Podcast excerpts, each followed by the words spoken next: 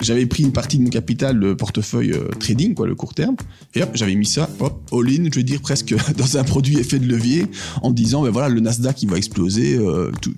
Ah ben non. ben non. Malheureusement, ben, le truc, il est parti dans l'autre sens. Et là, quand tu es devant ton PC et que tu n'es pas un vrai professionnel de la finance et que tu n'as pas la fibre optique qui va de ton bureau à Wall Street, t'as beau appuyer sur le bouton vente, il n'y a rien qui se passe. Et en euros, ça représente quoi cette erreur pour toi? En perte, tu perds, tu perds 5000 euros en, en une heure quand même pas. hein. Là, tu te dis, merde. Celui qui a perdu 5000 euros en une petite heure, c'est Ludovic. Ce passionné des marchés est mieux connu sous le nom de Belgian Investor. C'est comme ça qu'il s'appelle sur le web, son terrain d'action favori. Si Ludovic rigole de ses 5000 euros perdus, c'est parce que, vous allez l'entendre, il se dit prêt à prendre ce risque et à faire une croix sur cet argent. Présent quotidiennement sur de nombreux réseaux sociaux, il poste depuis son bureau ses analyses sous forme de vidéos, de live chat. Il donne aussi son avis, toujours très direct, dans de nombreux forums, dont notre groupe Facebook, les traqueurs de l'écho. Ludovic touche ainsi des milliers d'investisseurs sur Internet, auxquels il propose des formations, du coaching ou encore des plans de trading. Pourtant, la carrière de notre invité a débuté dans le secteur de la santé. Il nous expliquera comment il a fait ce virage qui lui permet aujourd'hui de soigner la stratégie d'investisseurs en herbe ou en déroute qui font appel à ses services. Bienvenue dans Tracker, le podcast qui rencontre chaque semaine des passionnés de bourse. Je suis Salim Nesba et je vous propose de faire plus ample connaissance avec Ludovic. Il nous a reçus dans sa maison située dans la région de Walcourt, en province de Namur, et revient avec nous sur la fameuse année 2008 et sa crise des subprimes, le moment où tout a commencé pour Belgian Investor. En fait, le point de départ, c'est que je suis moi-même un investisseur au départ. Je suis pas au départ un professionnel de la finance. Je suis devenu après par la force des choses, mais au départ, je suis un investisseur classique et donc je parle sur les réseaux comme si je parlerais à des connaissances, des copains, comme on fait parfois les discours café du commerce, quoi. Et donc je suis vraiment là pour leur dire attention, moi j'ai vu ça, ou bien euh, j'ai remarqué qu'il se passait ça. Qu'est-ce que vous en pensez? C'est vraiment un échange avec euh, les, les personnes. Maintenant, au fur et à mesure des expériences, forcément, ben, j'ai pris de l'assurance dans certaines choses. Euh, J'arrive mieux à expliquer, mieux à comprendre certains phénomènes, et donc je passe plus. Peux pas encore me vraiment me considérer comme un professionnel de la finance parce que j'ai pas eu les formations que certains ont à l'école où ils sont formatés, mais vraiment une approche investisseur à tendance professionnelle. Je crois que c'est ça qui fait la force. Donc j'ai commencé ma carrière comme euh, infirmier. Euh, je, travaillais, je travaillais en bloc opératoire. Et ensuite, ben, en 2008 est arrivée euh, la crise financière des subprimes. Et euh, mon ex-épouse travaillait pour Fortis. Et donc elle a eu, via Fortis, des conséquences au niveau de ses primes. On a perdu euh, assez bien d'argent parce que Fortis, à l'époque, payait des primes de fin d'année en stock option. Et puis tout ça ne, ne valait plus rien. 10 ans de primes foutues à la poubelle. Donc moi j'ai voulu comprendre le pourquoi du comment. J'ai quand même une base scientifique, donc j'avais envie de comprendre. Et je me suis rendu compte que certaines personnes arrivaient à entre guillemets prévoir ou en tout cas entrevoir ce qui allait arriver. Et j'ai voulu comprendre comment ils faisaient. C'est via- l'analyse technique. et voilà, c'est ça. Et via l'analyse technique, ben, j'ai compris, j'ai fait mes lectures, j'ai fait mes formations et tout ça est venu comme ça. En 2011, j'ai ouvert un, un blog, bêtement un blog. Puis ça a pris vraiment de l'ampleur. Et euh, pendant la crise Covid ici, euh, donc dernièrement, il y a deux ans, donc je me suis retrouvé à la maison à ne plus pouvoir travailler parce que j'ai travaillé chez AXA à partir de 2017. Eux m'avaient repéré sur Internet déjà à l'époque. Et donc je me suis retrouvé comme ça à la maison pendant six mois, pas de contact client, pas de rendez-vous, rien. Et je me suis mis tous les jours sur les réseaux sociaux et je suis passé d'un groupe de 3000 personnes à 18 000 personnes. Et euh, j'ai comme aidé à l'époque euh, une trentaine, quarantaine de personnes jusqu'à aider 500 personnes quoi. Et quand je dis les aider, c'est vraiment des gens qui me demandaient, ben tiens, j'ai ça dans mon portefeuille, qu'est-ce que tu en penses? Ou bien je voudrais acheter ça, quand est-ce que tu penses que c'est le bon moment? Et c'est vraiment ça que j'ai commencé à faire. En plus, après, après j'ai été un step plus loin où les gens me disaient, moi aussi, je voudrais bien faire comme toi. Est-ce que tu peux m'expliquer comment tu fais? Et donc j'ai lancé des circuits de formation, j'ai fait des vidéos enregistrées, et encore tous les week-ends, je suis euh, sur les, sur YouTube et j'explique comment je fais, je montre aux gens qu'est-ce qu'il faut regarder. Et je crois que c'est ça que les gens aiment bien, c'est pouvoir aussi le faire eux-mêmes et comprendre leur investissement. Parce que quand on va à la banque, le banquier dit il faut acheter ça, il faut vendre ça. Pourquoi, comment, qu'est-ce qui se passe Euh, La plupart des gens ne comprennent pas. Et il y a combien de gens qui te suivent actuellement? Euh, sur le groupe où on est, on est plus de 18 000. Euh, en termes de clientèle, pour l'instant, bah, avec cette fameuse crise qui nous arrive encore dessus, bah, il y en a quelques-uns qui se sont dit c'est peut-être pas le bon moment de continuer. Et là, je suis environ à 200 personnes que je coach. Donc euh, ça te permet de faire ça full time. Bah, je fais ça full time. Euh, je fais ça en tout cas full time, ben, en mi-temps en fait parce que en effet, bah, avec euh, la crise comme on a, euh, les factures qui augmentent, l'énergie qui explose, bah, j'ai repris un petit peu cette activité infirmière que j'avais toujours gardée euh, sur le côté, bah, pour moi aussi payer mes factures d'électricité, de mazout, de déplacement. Donc voilà, je suis comme tout le monde, hein, je suis pas voilà, je suis pas protégé par rien et c'est pas parce qu'on travaille un peu plus dans la finance entre guillemets et qu'on fait des, des achats-ventes d'actions qu'on peut se permettre de tout claquer comme on veut.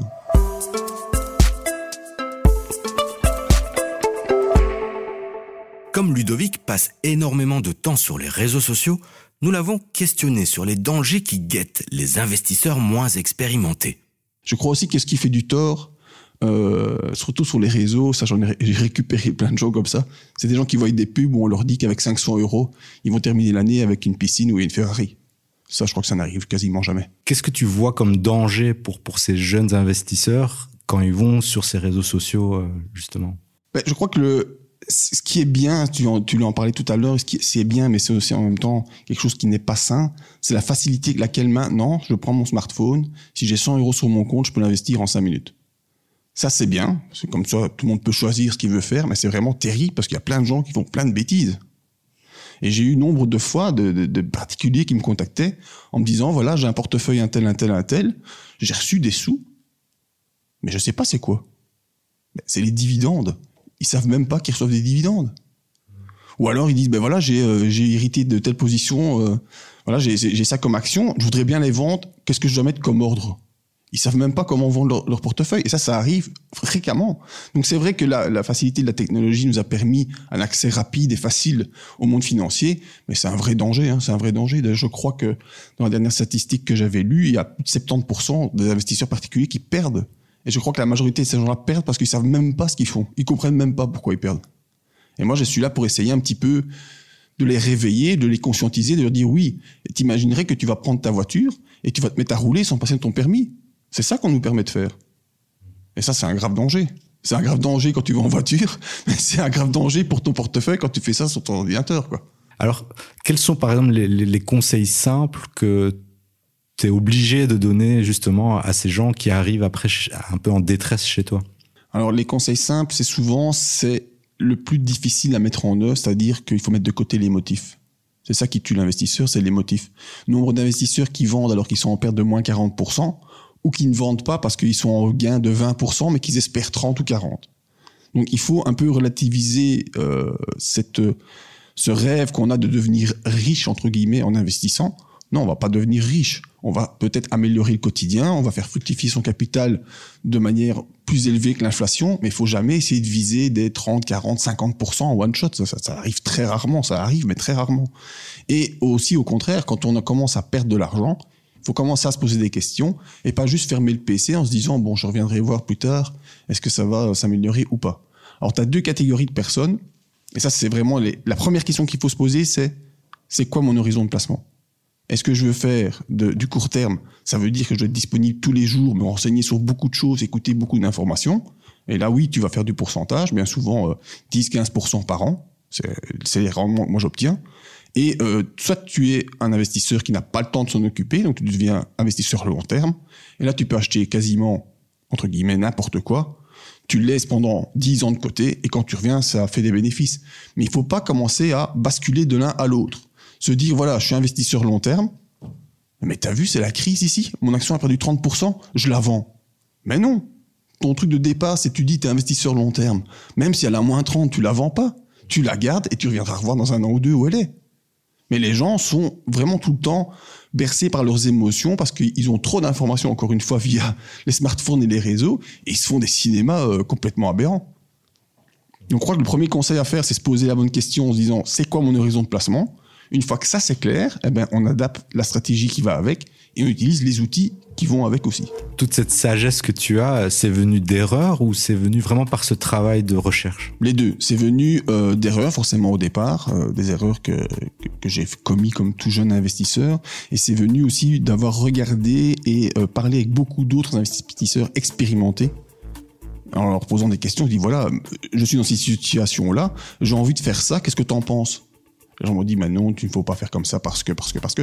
Ils m'ont tout le temps balancé des arguments qui, ensuite, je les ai compris, je les ai intégrés. Et maintenant, c'est moi, à mon tour, étant un peu plus expérimenté que certains, ben, euh, renvoie un peu ces, ces, comment dire, ces techniques, ces tactiques. Ici, pour l'instant, euh, je, rencontre beaucoup de gens, alors que le marché a déjà perdu 30-40% pour certains indices, qui me disent, je vais tout vendre. Ben non, tu vends pas tout, c'est trop tard. Si tu voulais vendre, fallait vendre quand l'indice il faisait moins 5, moins 10, pas quand il fait moins 40. Et voilà, il faut toujours recadrer les gens parce qu'ils sont toujours euh, en train d'avoir, euh, selon eux, la meilleure idée du moment, euh, mais c'est toujours la mauvaise idée. C'est très rare quand tu as la bonne idée au bon moment d'ailleurs. Et là, on revient encore une fois à l'éducation, dans le sens où, à la base, investir dans une société, faire du stock picking, ouais. investir dans une société, c'est parce qu'on on croit au projet, on veut aider le projet à se développer. Les gens qui sont derrière le projet ont besoin de levier financier. Donc ça, ils c'est font comme ça au marché. dans le meilleur des mondes, ça. Oui, c'est bisounours, ça. hein. Ouais, ouais. c'est plus vraiment comme ça, je t'avoue. Moi, j'ai déjà acheté des actions. Je savais même pas euh, ce qu'elles produisaient. Je savais même pas dans quel pays ça se faisait. Euh, moi, ce que je voyais, c'était le graphique qui était en train d'exploser. Ça prenait 10% tous les jours. Je l'achète, je la garde une semaine, je la revends. Qu'est-ce que c'est? Qu'est-ce qu'ils font? Et ça, tu peux euh, conseiller ça à quelqu'un d'avoir ce type de... Je peux conseiller à quelqu'un d'avoir ce type de comportement s'il a environ 10 ans d'expérience et une très bonne connaissance des, des- de la gestion des flux financiers.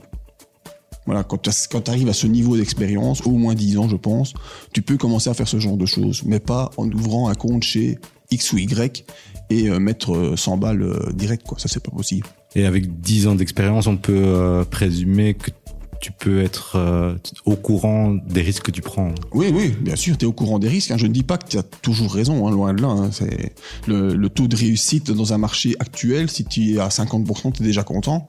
Et dans un marché en flux haussier, comme on a connu les dernières années, voilà, tu as un taux de réussite qui approche à 70%.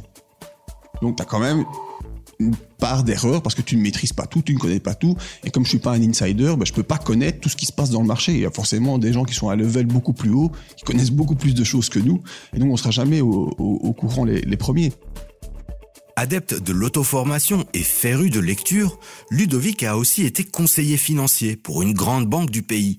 L'occasion pour lui de passer toutes les agrégations bancaires indispensables pour donner des conseils d'argent.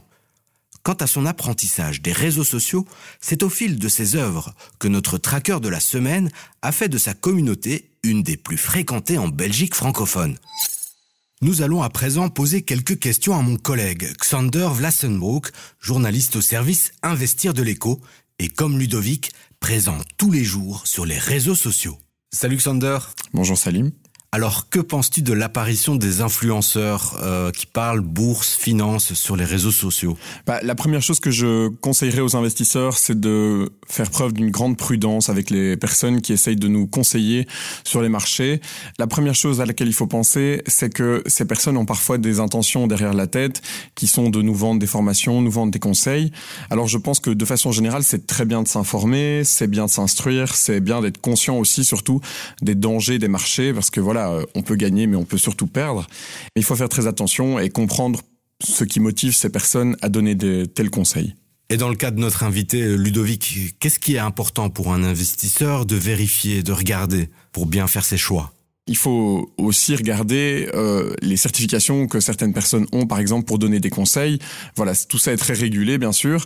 Alors euh, voilà, ici on sait que Ludovic, il est d'abord infirmier avant d'être conseiller financier. Il a fait un passage dans le monde bancaire. Donc il faut être conscient de toutes ces informations. Je pense que de façon générale, euh, on peut prendre les conseils de tout le monde, mais il faut savoir d'où ils viennent, il faut savoir pourquoi ces personnes donnent tel conseil ou tel conseil, et donc s'intéresser aux, aux capacités que ces personnes ont de nous donner justement telle ou telle information. Après, je pense que Ludovic aussi fait euh, une bonne démarche dans le sens où il ne se présente pas comme quelqu'un qui va vous avoir un rendement miraculeux. Il est aussi, par exemple, belge, ce qui aide aussi d'avoir un influenceur belge, par exemple, et pas quelqu'un qui vient d'un de, pays dont on ne connaît aucune origine. Donc voilà, je pense qu'il joue la carte de la transparence, ce qui est assez euh, positif aussi. Alors, comment un jeune investisseur peut identifier un conseiller, un influenceur, disons, raisonné d'un influenceur un peu plus charlatan qui va lui vendre du rêve. Toi, comment tu fais pour euh, les différencier? Je pense que c'est important de choisir ses sources d'information comme des sources qui sont reconnues de façon générale dans le monde financier parce que ça reste la base. Après, si on a envie de suivre des influenceurs, entre guillemets, j'utilise ce mot avec parcimonie, là, il faut faire une sélection quand même assez euh, restreinte parce qu'en fait, euh, voilà, il faut d'abord chercher euh, des personnes qui sont suivies par beaucoup de personnes, tout simplement. Je pense que c'est un indicateur de fiabilité parce que si beaucoup de gens les suivent, c'est qu'ils donnent probablement des bons conseils. Il faut voir comment la personne se rémunère. Est-ce que par exemple elle fait des vidéos sur YouTube et est rémunérée par la publicité ou est-ce qu'elle vend des formations et donc c'est de là qu'elle se rémunère? Euh, donc, je pense que la, façon dont cette personne se fait de l'argent elle-même, c'est important. Et un dernier point, c'est la transparence. Donc, est-ce qu'on sait qui c'est? Euh, Est-ce qu'on sait euh, Est-ce qu'on voit son visage? Est-ce qu'on on, l'entend lui-même s'exprimer dans ses vidéos, etc., etc. C'est l'heure de passer au crible le portefeuille de notre invité. Vous allez l'entendre, sa stratégie est claire et se définit selon trois axes tu peux être investisseur court terme, moyen terme et long terme en étant la même personne. Mais tu choisis dans ton capital qu'est-ce que tu alloues à quoi et tu sais très bien quelle stratégie tu vas mettre en place sur les horizons de placement. Donc moi je veux du placement court terme. Actuellement en court terme j'ai quoi? Plus rien. J'ai tout laissé tomber. Le capital il est là, il est dormant. Dans le moyen terme ben, j'ai un petit portefeuille qui est là et quand je constate que les positions sont dans les points bas, ce qu'on appelle les points bas, dans les points bas, J'achète pas spécialement les points bas parce que personne ne sait jamais c'est quoi le, vrai point bas. Le vrai point bas, c'est zéro. En dessous de ça, c'est pas possible. Mais bon, le vrai point bas, tu ne le connais jamais. Moi, j'achète dans ce, dans ce portefeuille de moyen terme, je renforce les positions quand je constate qu'elles commencent à remonter. Tant que ça descend, je fais rien. Et quand je vois que ça commence à remonter, là, je renforce un peu la position.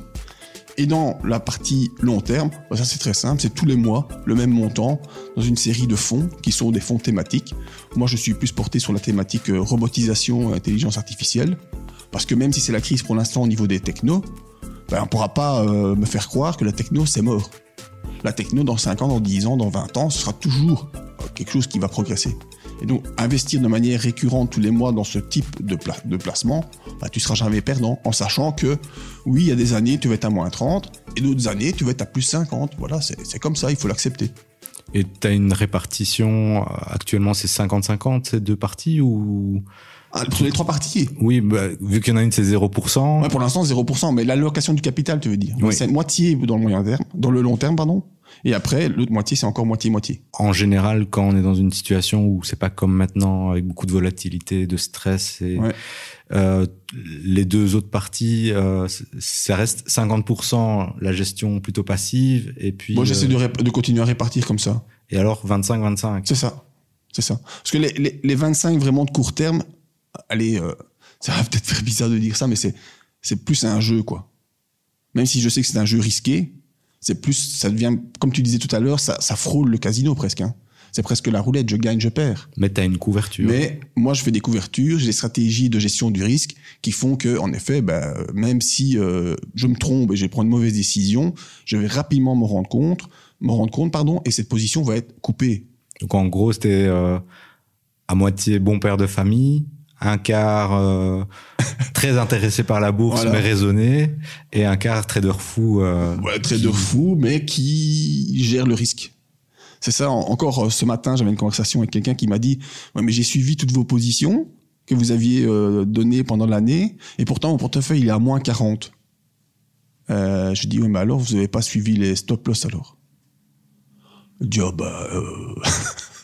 bah, bah oui donc, on sait qu'on a un portefeuille court terme, on prend beaucoup de risques et on a des stratégies de protection. Maintenant, c'est ce ce genre de personnes qui se disent, ben, je vais prendre beaucoup de risques en espérant gagner beaucoup, mais ils se posent pas la question de qu'est-ce que je fais si je perds? Parce qu'eux, ils sont dans, dans le rêve de je vais gagner beaucoup. Mais non, il faut être très réaliste, il faut être très pragmatique. On prend des risques, il faut gérer ce risque. Il faut aussi dire que voilà, pour comprendre euh, ces mécanismes de stop loss, euh, pour agir sur des produits dérivés, il faut aussi une connaissance. Il faut une connaissance, ouais. D'où les questionnaires qu'on a sur les plateformes, mais qui malheureusement, on trouve les réponses facilement. Et alors, toi, en vitesse de croisière, quand tes trois portefeuilles sont bien remplis, tu as combien de lignes à peu près dans ton... Alors, euh, sur le, long terme, là, j'ai euh, deux, trois euh, fonds dans lesquels j'investis. C'est des fonds actifs? C'est des fonds actifs, ouais, ouais c'est des fonds actifs qui sont tous, comme j'ai dit tout à l'heure, euh, orientés euh, techno et robotique et intelligence artificielle. Ça, c'est vraiment ces trois-là. Dans le moyen terme, voilà, ça dépend un petit peu de dossier que je détecte. Je dirais que je monte à 5 lignes, 10 lignes maximum. Et dans le trading, quand je suis complètement investi, c'est 20 lignes. Parce que je ne peux pas humainement surveiller plus que ces 20 lignes-là. Voilà, moi j'ai déjà euh, tenté d'analyser des portefeuilles de, de, de clients euh, qui me disaient tiens j'ai un portefeuille, il faut que tu m'aides à analyser parce que je m'en sors plus. Et ils ont 70, 80 lignes, parfois des trucs qui se recoupent, parfois des trucs qui s'opposent. Tu leur poses la question pourquoi tu l'as acheté, ils savent même plus. Donc ça c'est vraiment trop compliqué. Si tu as un portefeuille qui a 70 lignes, bah alors achète-toi un fonds de placement quoi. Bah, si, si le but c'est la diversification pour limiter les risques, faut acheter un fonds de placement. Mais si tu veux faire du, du, du, suivi à la culotte, que je vais dire, tu peux pas faire plus que 20 lignes. Tu peux pas, c'est pas possible. Sinon, bah, tu, tu, tu, loupes des trucs, quoi. Parfois, toi, tu, tu, tu m'as dit dans l'interview, euh, je vois un graphique, je monte dans le train, et après, je vois dans quel train je suis monté. Ah oui, mais donc moi, quand je, dans la partie là de trading, si j'achète une action, je sais pourquoi je le fais. Je le fais pour gagner 15-20% en peu de temps. Et donc ma question, c'est pas de garder cette action parce qu'elle me plaît bien pendant des mois. Non, moi je sais que j'investis dedans pour gagner rapidement beaucoup de pourcents avec le risque qui, qui est collé. Et rapidement, ça peut être dans la séance, comme dans la semaine, comme dans le mois Souvent, c'est en deux, trois jours. Ok. Ouais, ouais. On peut faire 70% en trois jours. Ça arrive. Pas souvent, malheureusement, mais ça arrive. Et donc, quand je fais un investissement, je sais pourquoi je le fais. Mais je, j'en suis, je suis intimement convaincu de ce que je fais. Sinon, je dirais pas aux autres, faites comme moi. Ça n'a pas de sens, quoi. Parce que on doit aussi dire qu'on peut faire moins 70% en ah trois jours. Tu peux faire zéro, oui. comme je l'ai expliqué tout à l'heure. Voilà, tu peux perdre 5000 euros euh, en une soirée.